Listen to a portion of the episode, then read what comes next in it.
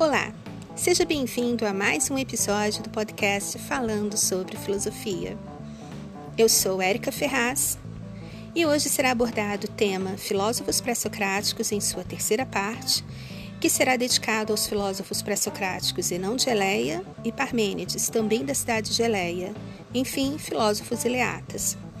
Este tema, em sua terceira parte, será dividido em dois tópicos. Neste episódio será apresentada a terceira parte, tópico 1. Mas antes quero dizer que eu gostaria de iniciar este episódio com o célebre pensamento do filósofo Parmênides, filósofo eleata. Filosofar significa tirar o véu de ilusão que há sobre o mundo e descobrir como ele é na verdade. Que tornava esses filósofos metafísicos pré-socráticos distintos dos demais? Bem, todos os filósofos pré-socráticos apresentavam uma compreensão de mundo através da razão humana.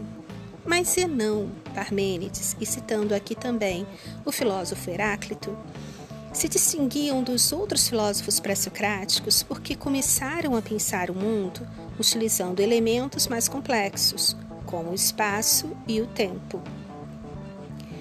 Até agora foi apresentada uma compreensão de universo sob uma proposta voltada para o cosmos, universo, e a physis, natureza, desenvolvida pelos filósofos pré-socráticos, os naturalistas. O que os filósofos Zenão, Parmênides e Heráclito propuseram foi uma compreensão de mundo além da physis, ou seja, além da natureza, a metafísis, que é a metafísica. Por isso, eles são os filósofos metafísicos pré-socráticos.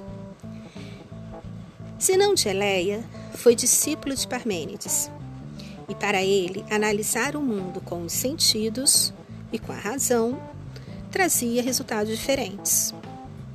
Logo, os sentidos são enganadores e desta forma, a realidade só pode ser explicada pela razão e lógica. Portanto, não depende do ponto de vista, ou seja, dos sentidos. Daí o termo paradoxo, para, contra, e doxa, opinião, já que doxa significa ponto de vista, opinião, a via dos sentidos, ou seja, a via da doxa é o mundo dos sentidos. Parmênides foi mais além. Para ele, tudo que apreendemos com os sentidos é falso. Para Parmênides, tudo que se diz e pensa abarca o ser. O que se diz e o que pensa não existem no mundo, mas mesmo assim são. E então, desta forma, tudo é. Sendo assim, o ser é por abarcar todas as coisas. Podemos concluir, segundo Parmênides, que o ser é único, pois tudo está no ser e nada há além do ser, no espaço ou no tempo. Se o ser é único, este também é indivisível, imutável e imóvel. Para os eleatas, tudo é um. Mas, por outro lado, observamos uma realidade que se movimenta ou seja, não é imóvel, que se transforma, ou seja, não é imutável, que tem partições, ou seja, não é indivisível, que é uma realidade múltipla. Para os eleatas, o mundo dos sentidos, o mundo sensível, é falso, é uma ilusão. O mundo dos sentidos é o que? É a doxa, palavra grega que significa opinião, ponto de vista, o que se diz, o que se pensa. Para eles, os eleatas, o ser é, portanto, imutável. E o mundo que vemos é mutável. Então, esse mundo sensível, mutável, é falso, é apenas uma ilusão. Desta forma, concluímos que, para Parmênides, a via dos sentidos, a via da opinião, doxa em grego, é o caminho do engano e das incertezas é a via que apresenta os enganos e as ilusões dos sentidos, que não estão assentados na certeza da essência do ser. Sendo a essência do ser fixa, pois é eterna e imutável, as mudanças que percebemos nas coisas são, na realidade, fruto de nossos sentidos enganosos. O movimento seria apenas uma aparência que engana os nossos sentidos. Desta forma, o que se apresenta fora da organização racional proposta na teoria cosmológica parmenidiana, na verdade é apenas uma ilusão, causada pela opinião, pelos sentidos. É interessante destacar aqui o poema de Parmênides, intitulado Sobre a Natureza. Existem hoje apenas fragmentos do poema. Sobreviveram ao tempo 160 versos. Os 160 versos do poema são considerados o maior texto pré-socrático. Esse poema condensa toda a teoria cosmológica de Parmênides e esclarece seu entendimento sobre verdade. O poema é composto por três partes, sendo elas um proêmio, a primeira parte e a segunda parte. O proêmio apresenta um recurso estilístico no qual o eu lírico, ao encontrar com uma deusa, que seria a guia, levaria o eu lírico à descoberta da verdade e ao cinismo da opinião. A segunda parte do poema apresenta a via ou caminho da razão. Fugindo da ilusão, o eu lírico, nesta segunda parte do poema, apresenta uma via em que o conhecimento é seguro centrado no monismo e imobilismo, destacando aí a teoria parmenidiana do ser único e imóvel. A terceira parte do poema apresenta a via da opinião, doxa, que é o caminho do engano e das incertezas.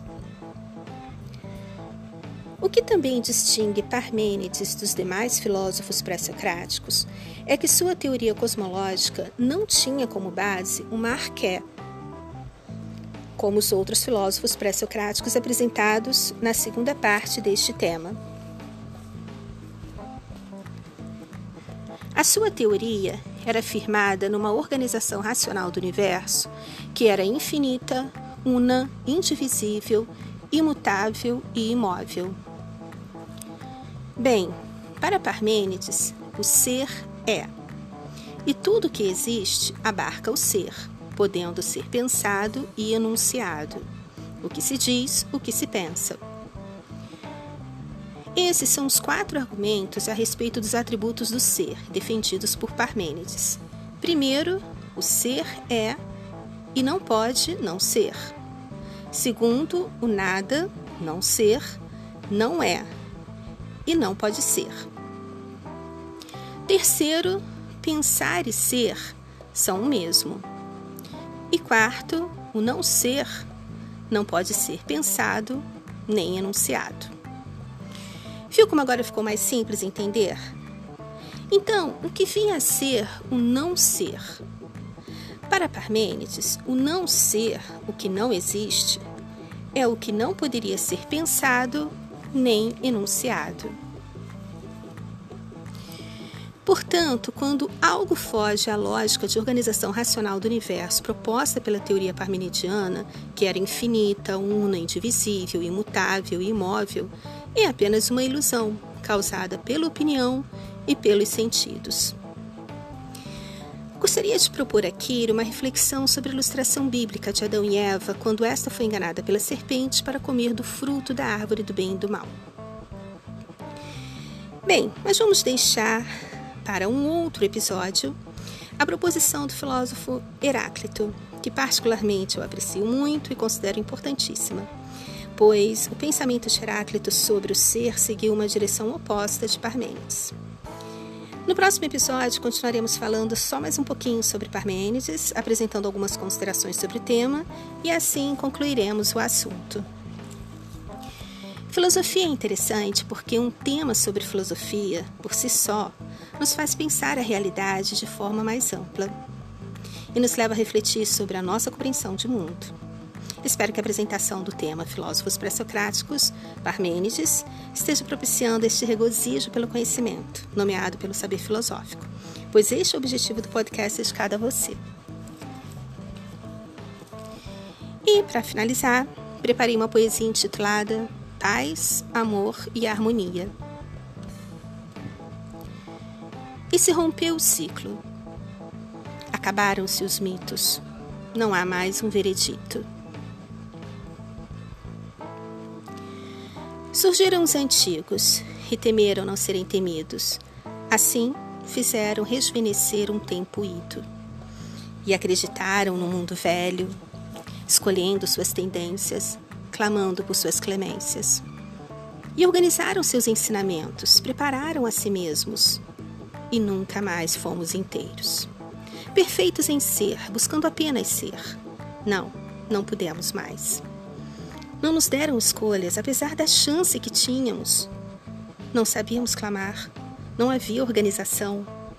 Despreparados nós, desprepararam-nos. Porém, estávamos prontos, sim, estávamos prontos. Mas tornamos-nos preparo em rupturas, confissões sem juras, antídotos sem cura. E então, rompemos espaços, alteramos os fatos, reiniciou o início, está feito. E creio, creio no recomeço, em determinação por continuar sim e tornar novo todo esse contexto. Porque é assim, inteiro, em ser tudo, puro, livre, sábio, tal qual relicário de lembranças, memórias que se renovam pelo bem e se unem para ir além do que já foi visto. E que lindo! A invenção do mundo, contextualizada em paz, amor e harmonia. Espero que tenham gostado. A gente se encontra no próximo episódio do podcast falando sobre filosofia. Afinal, esse é o podcast ideal para você, que busca por um conteúdo de saber filosófico e encontra sim aqui a apresentação de temas que são preparados especialmente para você que tem interesse por esse tipo de assunto porque há sempre, com certeza, muito contentamento em continuar falando sobre filosofia. Até o próximo podcast. Até lá e obrigada!